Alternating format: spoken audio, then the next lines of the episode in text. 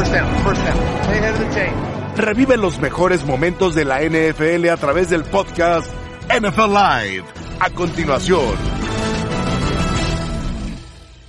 Qué gusto que nos acompañen iniciando una semana más, ya en pleno mes eh, de julio, con el gusto de siempre saludándoles en compañía de Pepe Mondragón, de Fernando Tirado, Rebeca Landa en un instante más en esta emisión de NFL Live. A ver, ya lo vieron, pánico, paciencia. Tenemos tres temas muy concretos para arrancar este programa. Cuatro, de hecho, que tienen que ver con esto. Exagerado o no exagerado, ¿no? Eh, eh, quiero decir, sí, pánico, paciencia será algún otro día. Pero comencemos por las siguientes afirmaciones. Tienen que ver primero con los Patriotas de Nueva Inglaterra.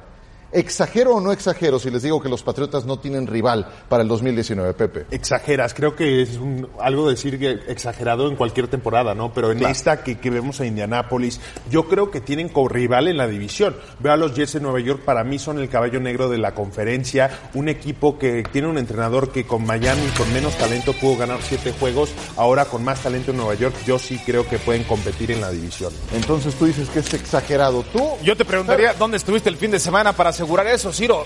¿Dónde? Que tengan eh, toda la, la experiencia, que sean favoritos, sí, pero que no tengan rival en una liga de fútbol americano profesional como la NFL, exagerado. en donde una lesión estás a la vuelta de la esquina de que tu campaña se colapse. Por supuesto que es muy exagerado, y más cuando uno voltea a ver, por ejemplo, los momios que presentan los Kansas City Chiefs son los mismos que presenta el equipo de los Patriotas rumbo a la próxima temporada. Le han demostrado que le pueden competir a ese equipo. Eh, Me parece que la lección aprendida en la final de conferencia les puede traer buenos dividendos. Yo proyecto eso una vez más como esa final y por supuesto lo que puedan hacer los Potros de Indianápolis en su división. eh, yo no soy quizás tan eh, positivo ni tan eh, optimista como Pepe. Me parece que sí no tienen rival, pero al menos en la conferencia, en la conferencia sí hay quien les pueda sacar del Super Bowl. Exacto, es que depende hacia dónde lo, lo perfiles, porque estando juntos, Brady Belichick han estado durante 19 temporadas. 16 de esas 19 ganaron su división. Nueve veces ganaron la conferencia, seis veces ganaron el Super Bowl. Entonces, depende hacia dónde lo perfiles. En su conferencia sí creo que tienen oposición, pero siguen estando entre los dos principales contendientes, tal vez tres, a lo mucho, si me apuran. ¿Cerramos con los Patriotas de Nueva Inglaterra o les quedó algo en el tintero? Algo, un, un dato, siempre breve. importa quién va a jugar en casa en los playoffs, ¿no? Pero creo Sí. que esta temporada sí va a importar mucho porque si tienen que ir a un lugar como Indianápolis, como Kansas City de nuevo, ahí pueden caer los Patriotas de Nueva Inglaterra. Perfecto, muy bien. Hablemos de otros de los consentidos de la gente, ¿verdad? Y también de los más odiados. Los Dallas Cowboys. ¿Quién será más odiado, Dallas o Patriotas de Nueva Inglaterra? Creo que ahí se van, ¿no? Bueno, esta fue la defensiva de Dallas en el 2018. Fueron la número 22 de la liga en cuanto a puntos permitidos por partido. 21.2. Ranking 22 no es exactamente el más sólido que digamos. ¿Exagero o no exagero, Fer, si te pregunto que los Cowboys tienen nivel en su defensiva para soportar a Sí, pero también, eso es una manipulación clara de la estadística. Sí, 22 puntos, pero overall, esta defensiva. con sí, puntos, pero ¿no? esta defensiva fue rankeada la número 7 en la NFL la temporada pasada. Esta defensiva que además se ha fortalecido para esta campaña con Robert Quinn. Esa posición en las esquinas va a ser la más fuerte para esta defensiva con un DeMarcus Lawrence que no tiene la misma publicidad que tiene Von Miller y que tiene Khalil Mack, pero que tiene más capturas que estos dos en las últimas dos temporadas. Yo no claro que, que esta defensiva mucho Contra los Rams, exactamente. Claro que esta defensiva tiene el nivel suficiente para soportar a Dak y llegar a un Super Bowl. ¿Te No, ¿Cuántas- es exagerado porque no los Rams? defensivos. ¿Cuántas? 400 Por eso. casi, casi, ¿no? Pues, pues, Sí. Casi 300. Un- una, una defensiva que sufrió lesiones severas a lo largo de la temporada también, ¿eh? Pero sí, se reforzaron en ala defensiva, ¿no? Pero no se trata de captura, se trata de que puedes detener a los Rams, a Nueva Orleans cuando quieran correr el balón, porque los Rams son un equipo que en primera y segunda oportunidad, el 40% de las oportunidades corren más de 5 yardas. Puedes detener Sí, con un corredor con artritis ahora. Exactamente, A- a- pero a- CJ ese, que ese equipo le va a ganar. corría el 39% Bueno, de las quiero veces ver. más de 5 yardas en primera y segunda oportunidad. Es más de la línea que del corredor. Yo sí creo que le tienen que echar un poquito más de responsabilidad a la ofensiva para producir más puntos y llegar más lejos en los playoffs. Yo creo que el principal soporte para Prescott se llama Ezekiel Elliott. La línea Por eso, pero la defensiva, si la defensiva es suficiente. Fundamental. Yo no lo creo porque fue el tendón de Aquiles la temporada pasada. Ahora, sí sufrieron varias bajas, ¿eh? O sea, le renovaron a DeMarcus Lawrence, pero eh, Irving se fue, Gregory está también otra vez metido en problemas. Entonces, eh, vaya, yo sí creo que los principales, los principales eh, apoyos, soportes para Dak Prescott están dentro de su propia ofensiva y quisiera saber si su coordinador ofensivo va a formar parte de esos soportes. Drew Brees, pasemos con los Santos de Nueva Orleans, un quarterback veterano, ya más de 40 años de edad, no superó las 4.000 yardas la temporada pasada, 32 touchdowns, 5 intercepciones, suenan muy bien, pero yo les digo algo, Drew Brees fue uno antes del Día de Acción de Gracias y fue Sí. otro después del partido justamente contra los Vaqueros de Dallas. Ahí sí creo que los años se le vinieron encima al señor Drew Brees y no tuvo un buen diciembre, no tuvo exactamente su mejor postemporada. ¿Exagero o no exagero al decir que se cerró la ventana de Drew Brees y de Sean Payton para llegar al Super Bowl? Exageras, yo creo que lo, no, Nueva Orleans ahorita hoy en día es mejor equipo que fue la temporada pasada porque le traen a un ala cerrada como Jericho que puede producir mucho en el juego aéreo. Eso que dices que Drews fue uno antes y después de noviembre, para mí se debe mucho a que averiguaron que solo tenía un receptor que se llama Michael, Michael Thomas. Thomas. Puedes eh, negarle a Michael Thomas y su juego se viene a la baja. Ahora le traen otro receptor que puede ayudarle y creo que la defensiva va a ser mejor. Llega Malcolm Brand de los Patriotas en el ata- ataque defensivo y esa línea va a producir más. Pero entonces no fue por los años. No, no lo creo. La verdad creo que le- todavía el nivel de juego está ahí. Creo que fue más por la falta de receptores. buen punto. Yo te voy a dar dos datos. El padre tiempo está invicto y Zion Williamson, la selección global número uno de la NBA, recibió un jersey De de Drew Drew Brees, Brees firmado en donde le dice aquí está la antorcha de la ciudad. Ya se quitó la responsabilidad, ya cumplió con esa ciudad. A mí me parece que hemos visto lo mejor de Drew Brees y por supuesto que el padre tiempo lo ha alcanzado. Y si no, revisemos estos números, los que ya comentaba Ciro.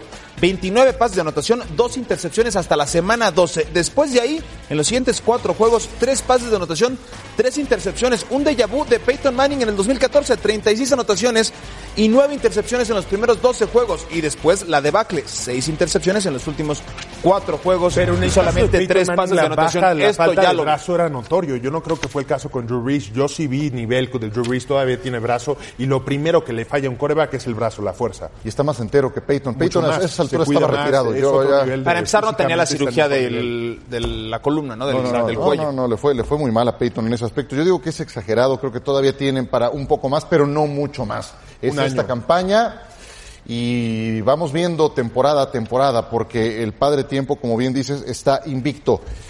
Este tema me encanta, porque el vestidor de, lo- de los Steelers, Pepe, eh, ha sido un auténtico desastre, una kermés las últimas campañas.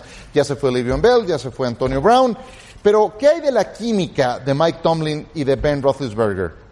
¿Eso es lo que mantiene al equipo de Pittsburgh? ¿Exagerado o no exagerado pensarlo? Exagerado. Yo no veo tanta química como tanta libertad que le da Mike Tomlin a Big Ben para tomar decisiones. Creo que se han mantenido por la habilidad de que rodear a Mike Tomlin con buenos coordinadores. Tenía un coordinador en la defensiva como Dick LaBeau, Keith Butler, que prá- prácticamente fue su discípulo. En la ofensiva, nombres como Bruce Arians, Kent Wissington, Mike Monchak en la línea ofensiva, en la que ya línea está. ofensiva. Creo que ahí está la clave. Y un coreback salón de la fama siempre te va a ser un equipo competitivo, pero la química entre Mike Tomlin y Ben no sé cuánta exista. ¿No, ¿No crees que sea buena? ¿No creen que sea buena esa Creo que tienen buena relación, pero no, no creo que sea Creo- un tema como... aquí. Creo que habría que especificar la pregunta. ¿Mantiene a los Steelers en dónde? ¿En dónde están? Con la carencia de títulos de un equipo que pudo haber ganado mucho más de lo que de debía de haber ganado hasta este momento, con un equipo que ha dejado escapar oportunidades como hace dos años las dejó escapar Pero que contra- está- pero con, aquel en partido playoffs. contra Jacksonville en una Salvo muy mala decisión campaña. del mismo Tomlin que, que, que manda aquel pase en tercera y una con la en defensiva cuarta y una. tenía defensiva. A mí me parece Le anotó este 45 equipo se ha puntos. sostenido porque ha tenido talentos generacionales como Antonio Brown, como Bell, como el mismo eh, Big Ben. todos. Ha tenido talentos magníficos y este sí es un players coach que le gusta quedar bien con algunos de sus jugadores, pero este equipo, este equipo debió de haber ganado mucho más de lo que ha ganado hasta este momento con Tomlin. Depende ¿eh? cómo lo veas, ¿no? Si crees que ganan con la ofensiva, entonces sí tienes un buen punto. Yo, en mi opinión, este equipo siempre ha ganado con la defensiva. No tenían buena defensiva, ahora la tienen. Creo que pueden regresar a ese nivel. A mí me parece exagerado. A mí no me hablen de química en Pittsburgh, porque me queda claro que, que hay cortocircuitos muy Hay claros. drama, hay drama Sí, siempre. claro. Falla mucho el wifi, ¿no? Falla mucho el wifi, hay drama por acá, hay divas por allá. Eh, quiero pensar que esta temporada ya no, a menos que le dé un ataque de nervios muy temprano a Juju Smith-Schuster, que será tema de discusión un poco más adelante. Más temas de discusión contigo, Rebeca Landa. Bienvenida, qué gusto saludarte en lunes. NFL Live, ¿cómo estás? Muy bien, Ciro, también te saludo con muchísimo gusto al resto de la mesa de NFL Live, a todos ustedes que nos acompañan. Ciro, ¿qué tan fanático eres de las películas de superhéroes? De superhéroes. eh, O sea, si yo te digo Thanos, ¿tú ubicas de quién te estoy hablando? De, de los de Nigris. De los Avengers. No, ¿verdad? No son los de Nigris, Tano de Nigris, que bien recordado. No, ¿verdad? No, mira, Soy. Batman, soy Batman. Y ya. Ok, Tom Brady nos va a ayudar a que yo te cuente más de superhéroes. Ok. Y es que Tom Brady ya es un superhéroe real, ¿verdad? Pero quiere llegar al otro nivel y entonces en su cuenta de Twitter publicó esta foto de Thanos. Ahora sí ya me ubicaste, Ciro. Muy bien. Creo que voy a probar lanzar con un guante esta temporada. ¿Qué tal ese guante con las seis gemas que de por sí ya tiene Tom Brady, sus seis anillos de Super Bowl? Me parece que si no es ya suficientemente excepcional Tom Brady con esto, seguramente llevaría a los Patriotas a otro Y yo todo nivel. este tiempo pensando que era Bruno. Díaz, Batman. Sí, Es sí. Ciro Procuna. Ese es, sí, sí, sí. Es Pero ahí está como lo quieren ver, ¿eh? Como villano. Es como la mano Ah, bueno, de- también de es el villano, Pineda. por cierto. Bueno, más de redes sociales. Zach Ertz, ¿se acuerdan de Zach Ertz? Bueno, fue campeón en el Super Bowl 52 con las Águilas de Filadelfia. Su esposa estaba ahí apoyándolo. Y ahora tocó el papel al revés. Y es que Julie Ertz es campeona del mundo con la selección de fútbol femenil Él que dice- jugó ante Holanda. Y dice, estoy muy orgullosa de ti, Julie Ertz. ¿Qué, Fer? Él dice que se ve más fútbol soccer que fútbol americano en su casa. ¿Qué tal? Yo me acuerdo que platiqué con Julie Ertz en ese Super Bowl 52, una gran eh, persona, súper linda, muy abierta y estuvo padre platicar con ella. Muy bien, bueno, hablando de parejas, esta es una pareja de hermanos. Cooper Cup está muy feliz por recibir a su hermano en los Rams, quien es linebacker, y estaba recordando esta época en el colegial cuando jugaban juntos. Entonces Cooper Cup a veces le tocaba enfrentarse a su hermano, salir a bloquearlo y ha tenido que revivir esos momentos. Eso fue lo que dijo sobre la llegada de su hermano a los Rams. Es muy divertido un par de veces en las que tuve que bloquearlo en defensa, una especie de retroceso a nuestros días universitarios. Cuando estamos haciendo eso, cada vez que puedes estar con tu familia en este momento de tu vida, no lo das por descontado. Es una experiencia increíble y una bendición para todos. Así Cooper Cup refiriéndose a su hermano. Que regresa de una lesión, Cooper Cup. Sí, eh, ruptura de ligamento. Muy bien, el ala defensiva, Randy Gregory, de los Vaqueros de Dallas, busca su reinstalación antes del campamento de entrenamiento. Según un reporte, Gregory pediría a la NFL ser reinstalado la próxima semana de la suspensión indefinida que se le aplicó en febrero de este año después de violar múltiples veces la política de abuso de sustancias de la liga. Muy bien, comparamos a corebacks Brady o Breeze. ¿Quién tendrá mejor temporada de estos cuarentones? Y además calificamos a los Broncos de Denver y presentamos las mejores seis jugadas del equipo en el 2018. Apenas comenzamos, NFL Live.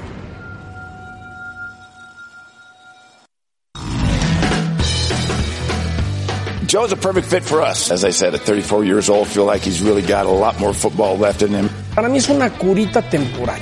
Si él encuentra un entorno que lo motive y quiere competir, pueden llegar a la postemporada. A mí le quedan de 4 a 6 años eh, productivos, tiene un buen ataque terrestre. Philip Lindsay es un excelente corredor, coincido con Pepe. Lleva demasiado tiempo John Elway con muy malas decisiones. Creo que va a ser un equipo que hay que seguir de cerca. Sí, es John Ahora- Elway y, y, y- y- y fue un superestrella, pero como directivo para mí la ha regado en grande. Le toca, en efecto, a los Broncos y le toca a la división oeste ser evaluada. Con ellos comenzamos. Su líder coreback la temporada pasada, Case Keenum, 6 ganados, 10 perdidos, fue su marca, 18 touchdowns, 15 intercepciones. Su rating de coreback, 46 puntotes sobre una base de 100. Philip Lindsay, esta fue una gran revelación, terminó en el Pro Bowl después de que llegó a la NFL sin ser tomado en el draft. Más de mil yardas, producto desde luego de una lesión del titular. Emmanuel Sanders también se lesionó, 71 recepciones, apenas 868 yardas. Ellos fueron los líderes de los Broncos de Denver y entramos a la evaluación para la próxima campaña. Cambian de entrenador, se trajeron al coordinador defensivo de los Osos de Chicago, Big Fangio, para encabezar este nuevo proyecto y también están estrenando quarterback.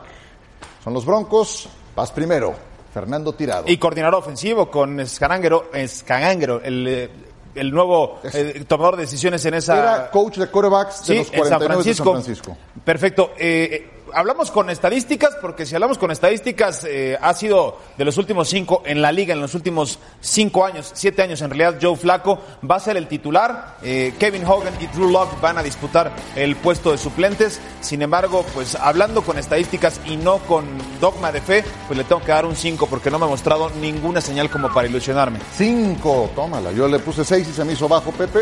Si hablamos de estadísticas, no, no hay como- forma de cómo argumentar a favor de Joe Flaco. Yo le voy a dar un 6. Creo que le afectaron con la decisión de draftar a Drew Lock. Yo pensaba que lo iban a apoyar más a él personalmente. No lo hicieron. Le doy un 6. Creo que es un coreba que puede operar esta ofensiva, pero es una ofensiva que no van a ganar por el coreba, que estamos de acuerdo. Sin duda alguna. Efectivamente, pues entonces... las No lo es ninguna, menos esta. No están muy bien que digamos, ¡ay, ya me pasó lo que Javier!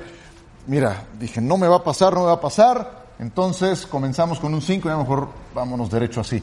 Yo lo que quería decir es que el antecedente de Joe Flaco, y no es de una temporada, sino de cuatro campañas, es que ha sido muy irregular. Cuatro campañas.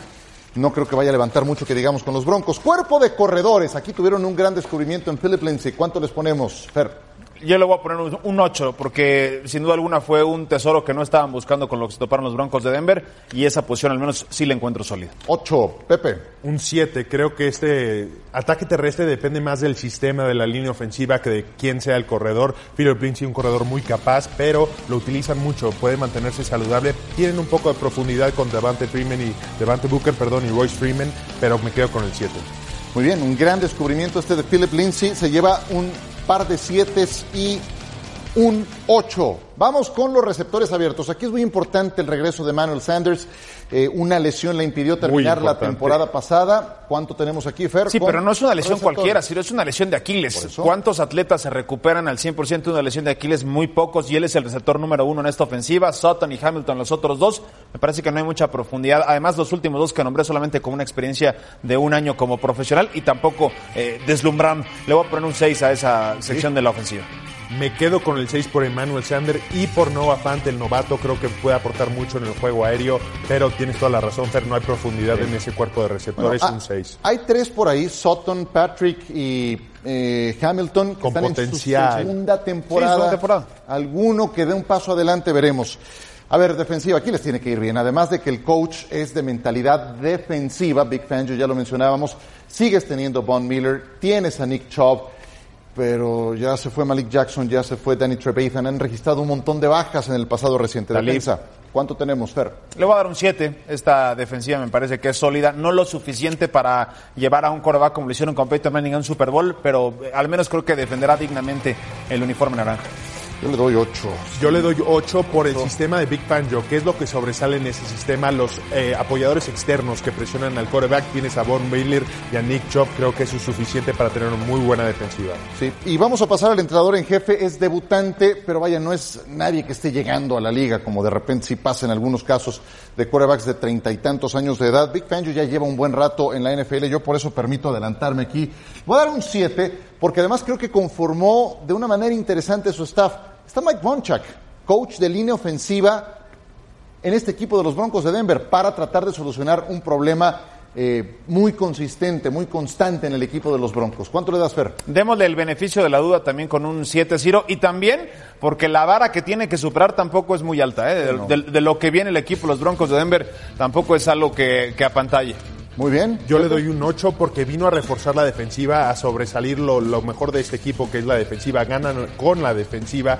Creo que la ofensiva va a ser un complemento de controlar el balón y correr el balón. Por eso me quedo con un 8. Sí, yo, yo- yo no tengo tantos problemas en, en- en la evaluación de la defensa, me gusta el entrenador me- en, ese, en ese rubro, pero acá y acá, eso está, bravo. flaquito el equipo. Muy bravo. 6.76. Su mejor aliado será justamente la defensa, jugar en la altitud de Mile High, correr la pelota. Veremos para qué tanto alcanza en una división realmente competitiva. Tenemos seis jugadas para recordar de los Broncos. Rebe, adelante. En la semana 7 ante los Cardenales. Vendría el pase, Chris Harris al cruce de los receptores consigue la intercepción y así hasta la 20, luego la 10 y pick 6 para los Broncos. Chris Harris Jr. que se mantiene en el equipo. Buenos Después de una instintos. lesión y regresa con este frente defensivo más potente que le puede ayudar mucho.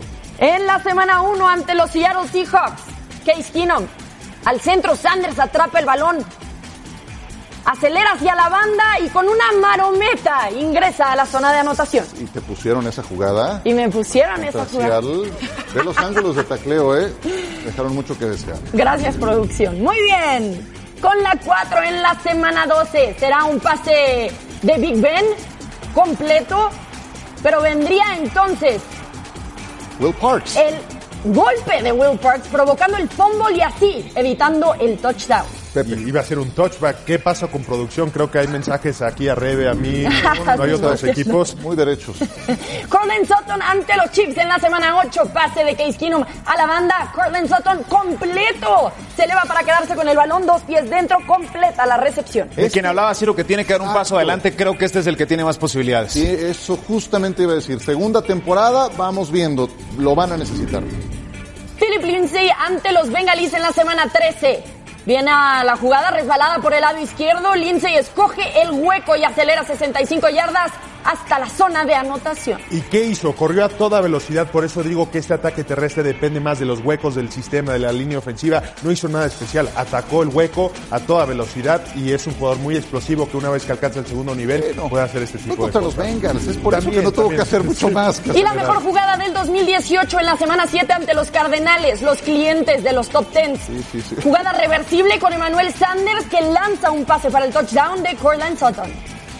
No se ve mal, ¿eh? No, no lo podemos mal. incluir ahí con los corebacks. Muy bien. Y sí, los Cardinals son los, son los clientes. Qué bárbaro.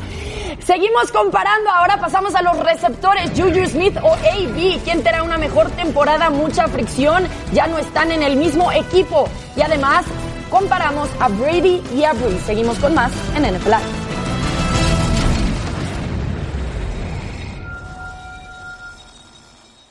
The clock's ticking on all of us. This is what I was born to do.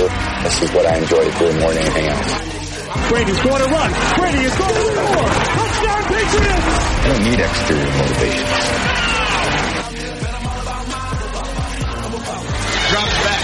Looks to the far sideline. Wide open. And Traquan Smith is going to go to the end zone. You have just witnessed history There's only one word that comes to mind. Greatness. Frente a frente, Tom Brady contra Drew Brees. Ah, se vale, son los dos de más de 40 años de edad. Y además cada uno encabeza potencias de la NFL. 74% de pases completos para Drew Brees la campaña pasada, más de 4.000 yardas de Tom Brady, pero el que llegó a la tierra prometida y el que se coronó, pues ya no tengo que decirles quién fue.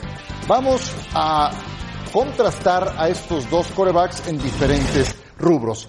Señores, me van a decir quién conseguirá más pases lanzados, si Drew Brees o el caso de Tom Brady. Pepe, comienzo contigo. Tom Brady, me cuesta mucho trabajo pensar que con la salida de Rob Gronkowski, un hombre muy importante en el bloqueo, y la llegada de Neil Henry, un receptor abierto, esos números vayan a cambiar. Creo que él va a lanzar más pases, pero una ofensiva que es un poco más abierta que Nuevo Orleans hoy Pepe. ¿no habías dicho que iban a correr la pelota? La van a correr, pero aún así no creo que la vayan a correr tanto como Nuevo Orleans, que es lo que vienen haciendo los últimos años. Tom Brady todavía sigue un- siendo un coreback que puede abrir el campo y le trajeron un receptor que no lo pueden desperdiciar, la verdad, un gran talento. Estos son intentos, Fer. Sí, y se fue Gronkowski. Creo que ahí también puede haber un desbalance para el equipo de Nueva Inglaterra. Voy a apostar, a pesar de que la estadística no me respalde acá, la temporada regular ya veamos los números de Tom Brady, que Drew Brees va a lanzar más esta temporada, también tomando en cuenta que la dupla de corredores que tuvo el año pasado ya no sigue igual. Muy bien, teniendo esos números de pases lanzados, ¿quién va a completar mejor, Pepe? Drew Brees, y creo que va de la mano. Cuando lanzas menos puede ser un coreback más efectivo porque dependes más del juego terrestre. Por eso me voy con Brees. Fer, No, y porque tiene mejores manos, ¿no? Las de Thomas me parece que son quizás las mejores de la liga y creo que, Las de Edelman no son malas. pues ¿eh? no, Drew Brees suele, suele ser muy efectivo y cada año de manera increíble está superando este porcentaje que en 72 ya era récord, ahora en 74 me parece que va a ser imbatible. pero no me decían hace un momento que nada más tenían a Michael Thomas los eh, No, ya tienen a Jared Cook, llegó este año. Eh, bueno, bueno. Yardas. ¿Quién tendrá más yardas entonces, Pepe? Brady, creo que un receptor abierto como Neil Harry y Junior Edelman van a abrir mucho el campo y le dan promesa para más yardas a Tom Brady. Fer, ¿estás Soy pro Brees, jugadas explosivas en esa ofensiva de Nueva Orleans, veo con más yardas a Drew Brees. O, o muy parejos, ¿no? O muy parejo. O muy parejos, sí. Bueno, perfecto. Así las cosas en cuanto a yardas. para la próxima temporada, dos que seguramente estarán pasando las 4000. ¿Qué me dicen de pases de anotación, Pepe? Aquí sí me voy a ir con Drew Brees. Creo que es alguien que depende mucho de un Alvin Camara, quizás de una ala cerrada como Jerry Cook en la zona roja. No tienen ya ese corredor de Mark Ingram que puede ser ese martillo en la zona de Sí. anotación. Por eso me voy con Brees. Pases de anotación, Fer.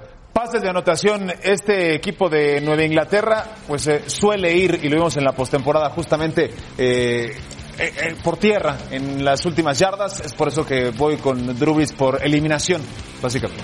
Perfecto, muy bien. Estás muy cargado del lado de Drew Brees. ¿Quién tendrá más puntos de fantasy? Yo sé que eso también para ciertos sectores es importante, Pepe. Aquí me puedo contradecir un poco porque los touchdowns aportan mucho a los puntos de fantasy, pero sí creo que la diferencia de Vamos. yardas va a ser tan importante y de pases completos que por eso me voy a ir con Tom Brady.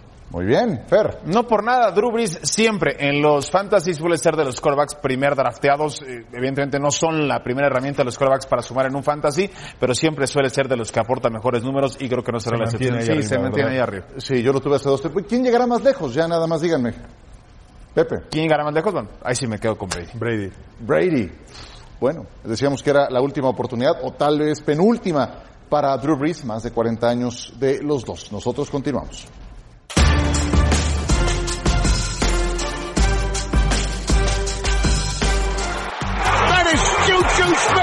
Smith-Schuster. Smith-Schuster past midfield. A leaping grab by the man called Juju. Juju. Juju Smith-Schuster in the back of the end zone. Wow.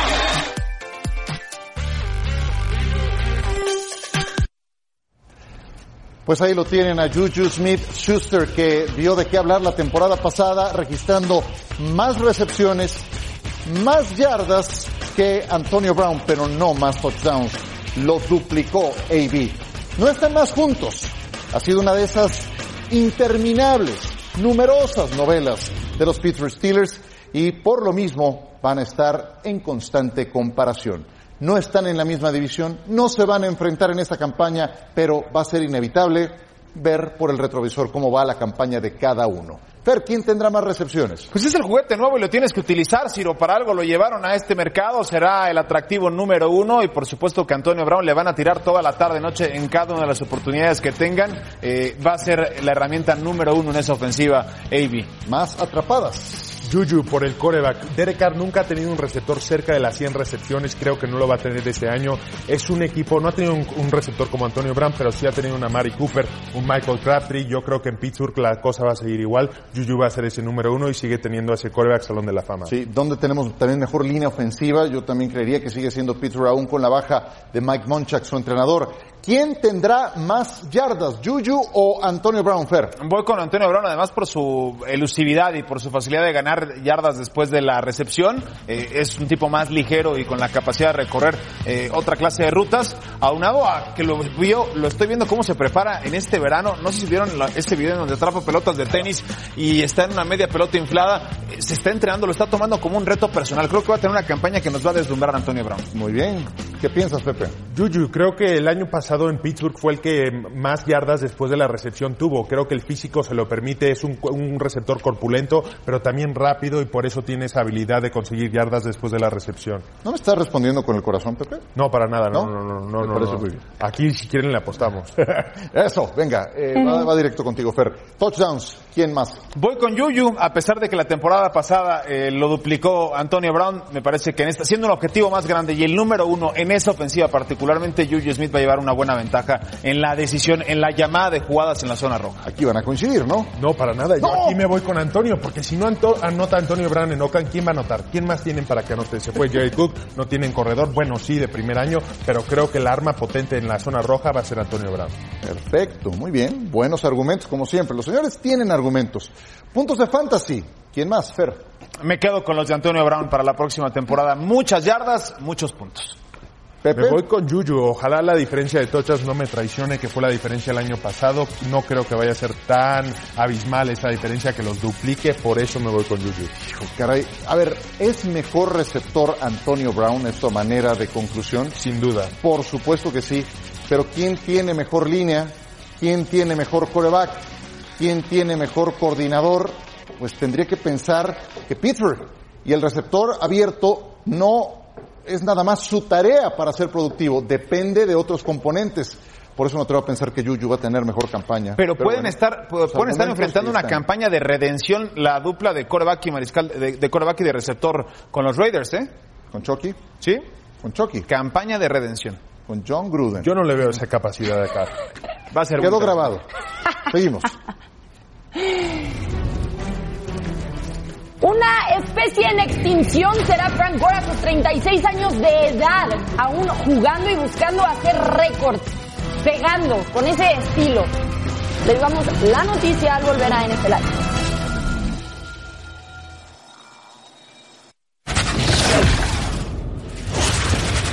Seguimos recordando los grandes momentos de la NFL en 100 años de historia.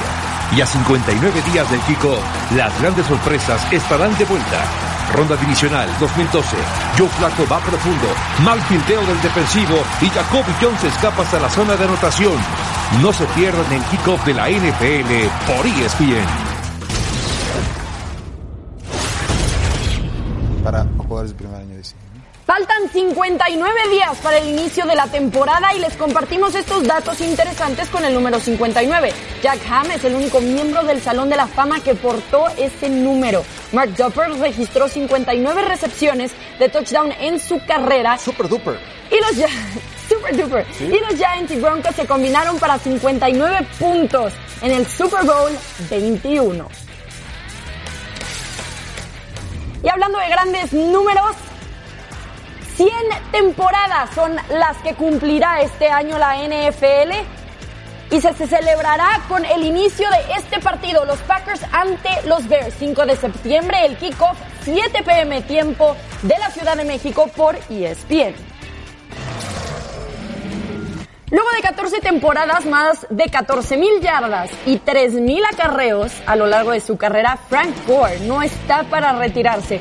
El cuarto corredor más productivo en la historia de la liga se prepara para debutar en su cuarto equipo, los Buffalo Bills, el próximo 8 de septiembre. A sus 36 años de edad dijo, simplemente me voy con la forma en la que me siento. Si siento que no puedo hacerlo más, entonces me voy. Es decir, que se queda. En esta liga, especialmente a mi edad, quieres que te busquen. Ese es el factor que entró en la, entró en la decisión, especialmente porque venía de una lesión. Parece ser que ya no hay de esta especie. Frank Gore a sus 36 años de edad. Bueno, y él puede seguir escalando posiciones entre los mejores corredores de la historia en la temporada 2019. Ya seguramente llegará al Salón de la Fama, pero necesita 137 acarreos para convertirse en el tercero mejor de la historia, por encima de Curtis Martin. En cuanto a yardas terrestres, con 522 que sume, superaría a Barry Sanders en el tercer lugar de todos los tiempos y en yardas totales necesita conseguir 611 para superar a Marshall Falk para ubicarse como el cuarto mejor en la historia de la NFL. Es un fenómeno este Frank Gore, como bien mencionas, Rebe. Algún par de datos que creo que vale la pena tener en consideración. Cuando jugaba en los Huracanes de Miami, sufrió una lesión de ligamento cruzado anterior y eso generó un montón de interrogantes para su llegada a la NFL. ¿Quiénes eran sus contemporáneos? ¿Se acuerdan de Clinton Portis? Clinton Portis. ¿Se acuerdan de Willie McGahee? ¿Hace cuánto tiempo? Y este sigue jugando. Es increíble lo de Frank Gore. Además, por su estilo. ¿Están en extinción ese tipo de corredores? Para mí sí, porque eh, ya es un corredor de dupla y su reciente pasado no nos deja mentir. En Miami fue parte de una dupla con Kenyon Drake, ahora se va a Buffalo a ser parte de una dupla con Sean McCoy.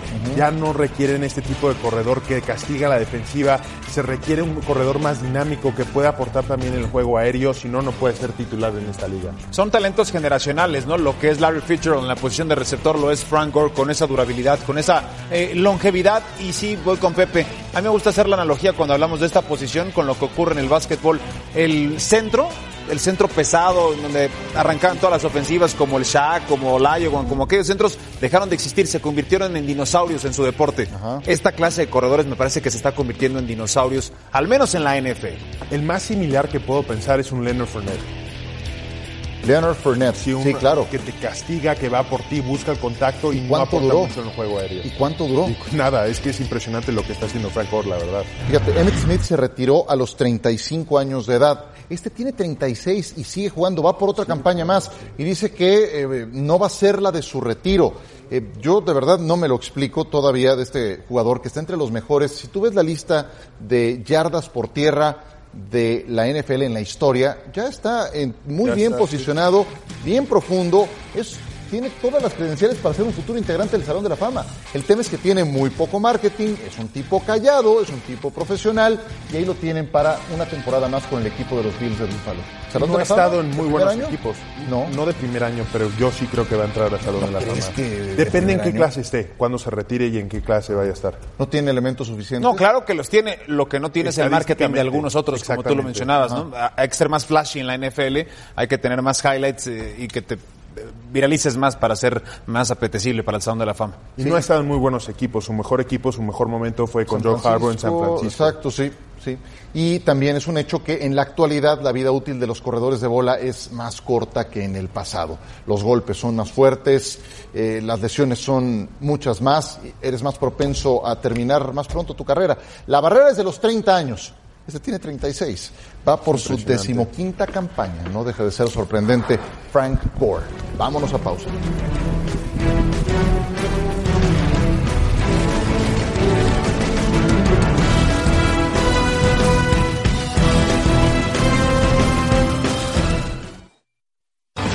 Is Josh Rosen our quarterback? Yeah, he is right now for sure. We love Josh. He's the top 10 pick for this organization for a reason. I'm excited to work with him. You're starting to hear with Kyler Murray, maybe number one overall. If you just moved up five spots the last year based on your draft acumen, now you're going to do it again this year. You're telling me you can pick a, a better quarterback a year. Something's not right. To be the number one pick would be, you know, that's a kid's dream come true. So The Arizona Cardinals select Kyler Murray. Josh Rosen is being traded to the Miami Dolphins from the Arizona Cardinals. Kyler, I just want to congratulate you getting drafted. Uh, Arizona is a really special place. Cardenales de Arizona. También le entramos a la división oeste de la conferencia nacional y empezamos con ellos. Su quarterback número uno fue Josh Rosen, ya ni está en el equipo. Terminó con marca de 3 ganados, 10 perdidos, 11 touchdowns, 14 intercepciones. Fue su año de novato. Adiós. David Johnson, 940 yardas. Este sigue siendo un buen jugador, de los mejores en su posición, pero pues, fue tan mal que no brilló. Larry Fitzgerald, que les digo, futuro integrante del Salón de la Fama, viene por otra campaña. Ya muy veterano y trataron de renovar la sangre de sus receptores abiertos.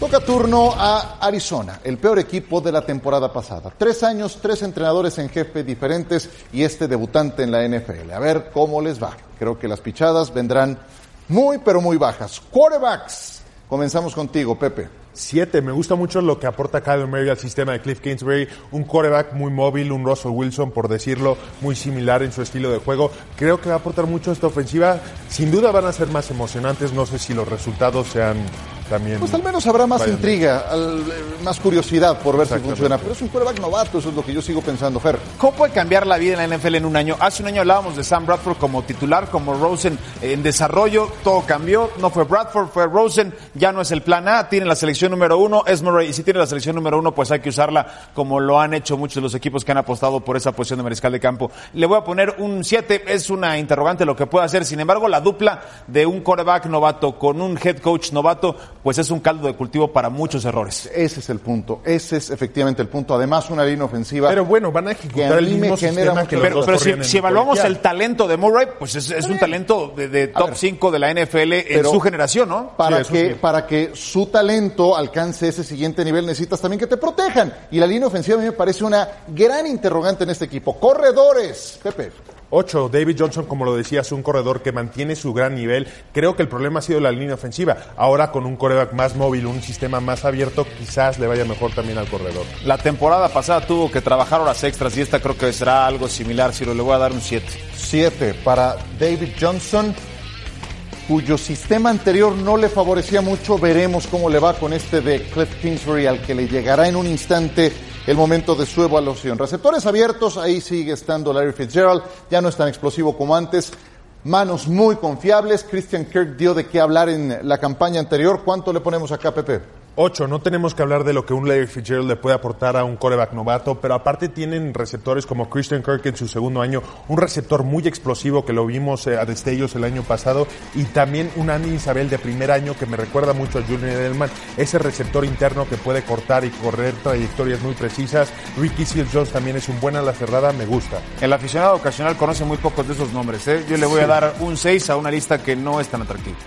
Bueno, a ver, me- estamos Pero no se hablando. trata de que aquí Oigan, conocen ni aquí. Estamos habl- no se olviden que estamos hablando del peor equipo de la temporada El peor pasada. equipo de la temporada pasada. aquí veo Yo le veo muy altas también. No, bueno, esos son de ustedes. Son Yo míos. no da un solo 8, ¿eh? Yo, yo lo asumo, lo asumo. A ver, Pepe, ¿cuánto vas a decir en la defensa? En la defensa. En la defensa me voy a ir con un 7. Sí creo que falta un poco de talento y lo que a mí me causa duda es el cocheo, ¿no? Porque el cocheo aquí va a ser del lado ofensivo. Si tienen las herramientas suficientes, quizás llega un Terrell Sox para presionar al coreback. Sigue estando Patrick Peterson, pero no sé si de verdad. Chandler Jones sigue estando en este equipo, pero con dos no la vas a hacer. Fer. Y es el cliente del top 10, ¿no lo decíamos hace rato? 6 a esta defensiva. Seis a la defensa. Y bueno, aquí sí, si, si no, si no se me ponen estrictos aquí, yo no sé entonces en dónde. Pepe. Un 6. Creo que puede aportar mucho a la ofensiva. Mi duda es cuánto puede aportar a la defensiva este entrenador Cliff Kingsbury. Creo que va a ser una ofensiva espectacular, pero tienes que ganar con los dos lados del balón. Pero Pepe, Por eso es ¿con qué duda. base? A ver, estuvo las últimas tres campañas que estuvo en Texas Tech fueron temporadas perdedoras. Lo habían echado de allá. Era su alma mater y lo despiden de su alma mater donde fue un idolazo a Kingsbury. Yo le voy a dar un 5. A ver, no puedes aprobar a alguien que no ha ganado un partido en la NFL. Hasta que no gane un partido en la NFL, no le podemos dar una calificación aprobatoria. Yo le voy a dar 5. ¿Un 6 es aprobatorio? Un En- 7, ¿no? No, no, por eso un 5, yo le puse un 5. Eh, de seis para arriba aquí es este aprobatorio. Sí. O, o lo quieres cambiar? Lo cambiamos. No, ahí lo dejo. No, ahí está. Sí, ahí está. Bueno, entonces, ¿cuánto nos dio para los Cardenales de Arizona? 6.56. Hasta se me hace alto. Creo que hay mucha fe aquí en el coreback, pero no olvidemos que es novato. No sé ahora, pero en el sistema línea Tech no pasaban antes con esa calificación. No, en, en el No Tec no tenía pasa. nadie en la defensiva. Exactamente. Y en línea ofensiva, en línea ofensiva de lo que hablamos, Max García llega y también se llevaron a Marcus Gilbert, que estaba en Pittsburgh. Pittsburgh. Bien, señor. Seguimos. Bueno, siempre los Cardenales de Arizona son clientes, hoy son protagonistas con este pick six de la temporada 2018. Case Keenum vuela el pase, ahí está Patrick Peterson que haría la intercepción para los de Arizona. ¿Salieron seis de los Cardenales? Sí, salieron seis. Esta es la seis. Bueno, ahí está. En la semana 7 ante los Broncos. En la semana 15 ante los Falcons. Saliendo de la posición de receptor, ahí está David Johnson, que supera su marca completo. El pase 37 yardas sale del terreno de juego cerca de la zona roja. Hablamos de jugadores productivos del fantasy. Sí, hablamos de jugadores productivos del fantasy, ese es uno de ellos, ¿eh? David Johnson, sí. Y en la semana 11 ante los Raiders. Christian Kirk con la recepción detrás de la línea de golpeo se escapa 60 yardas hasta la zona de anotación Contra los Raiders. contra los Contra los Raiders. Raiders. A los que acaban de calificar bastante bien, ¿eh? O sea, más de lo que yo esperaba. Mal tacleo, pero no podemos negar la velocidad de este jugador. Junto a un jugador como Larry Fitzgerald pueden hacer mucho. En la semana 6 ante los vikingos. Chandler Jones supera la marca del tackle, provoca el fumble, viene ahí la recuperación y regresarían hasta la anotación los Cardenales de Arizona. A mí me parece un jugadorazo Chandler Jones, pero, pero ¿quién más? Ese es el problema de esta defensa. Utilizaré una frase del gurú de las diagonales. Hasta un reloj descompuesto da dos veces la hora bien en el día. Eso. En la semana 13, ante los empacadores, Josh Rosen rola a su lado derecho tratando de evitar a la defensiva, soltaría el pase.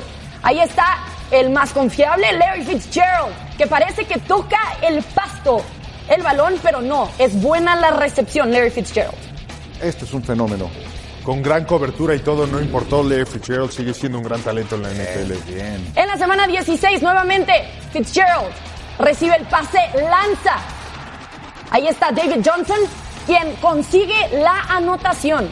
No estuvo tan mal. Fitzgerald, que por cierto en el verano encabeza el equipo de golf de jugadores de la NFL que compite contra los de la NBA. Gran golfista. Nos vamos a pausa y seguimos con más en NFL Live.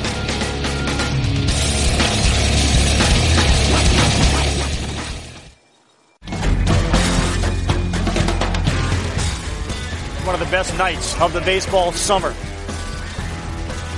Oh, it's a moonshot!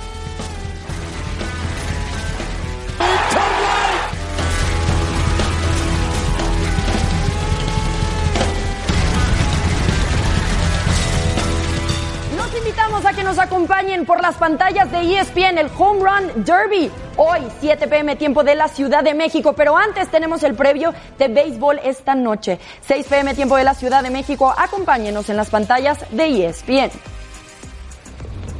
Y el coreback de los Browns de Cleveland se casó este pasado fin de semana. Baker Mayfield y su fiance Emily Wilkinson disfrutaron junto a familia y amigos en Malibu. Estuvieron ahí Odell Beckham Jr., Sterling Shepard, Saquon Barkley. Y este video fue el que publicó Baker Mayfield en su cuenta de Instagram compartiendo esta gran historia. Está joven. Ya está fuera del mercado. Está fuera del mercado. ¿Estabas preocupado porque estuviera en el mercado, Pepe, acaso? No, yo hablaba de su esposa. ah, la esposa, ok, muy bien. Bueno, el jueves pasado tuvimos la triste noticia de que Terry Bruschi sufrió de un infarto.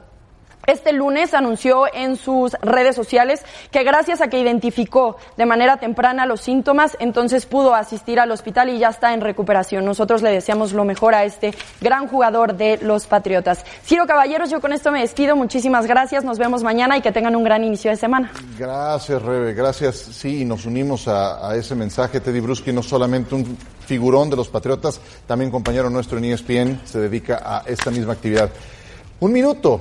¿Quién será la mejor pareja de Baker Mayfield en la próxima campaña? Mm. O del Beckham Jr. tiene que serlo, ¿no? Después del canje de la inversión de todo Claro, lo que mediático, usar. tiene que usar. Sí, Sí, ¿sí y, y- Landry, ¿no? Por supuesto, quien creo que ya Landry. conoce con quien ya trabajó durante ¿Quieres la que temporada vaya- pasada. Se va a llevar toda la atención No, del pero Beckham el, el plan de juego creo que arranca con Odell Beckham, ¿no? Así lo fue en, en Nueva York, y me parece que acá no cambiarán mucho. Pero yo creo que cosas. este va a ser su mejor socio. Tienen ya una temporada más de entendimiento. Creo que es menos chillón que el otro, que, que reclama por atención. Estado más saludable. ¿Habrá sido padrino Ajá. de algo en la boda, de la música o del vino Uy, o pues de algo? que es pa- para que no. Como que sí, como que sí le da el perfil, wedding ¿no? El- ¿no? Fue el wedding crasher, ¿no? Te- lo creo, es que te lo creo. Mientras no fastidie la próxima temporada. Es el primero que quiere lanzar al novio y demás. Que no ¿no? sea mala Ya ves, copa, Así me lo imagino perfectamente en la boda. Exactamente. Nos vamos. Que la pasen muy bien. Gracias.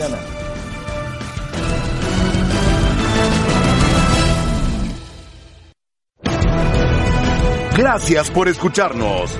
Para más podcasts, busca ESPN Deportes en iTunes y TuneIn.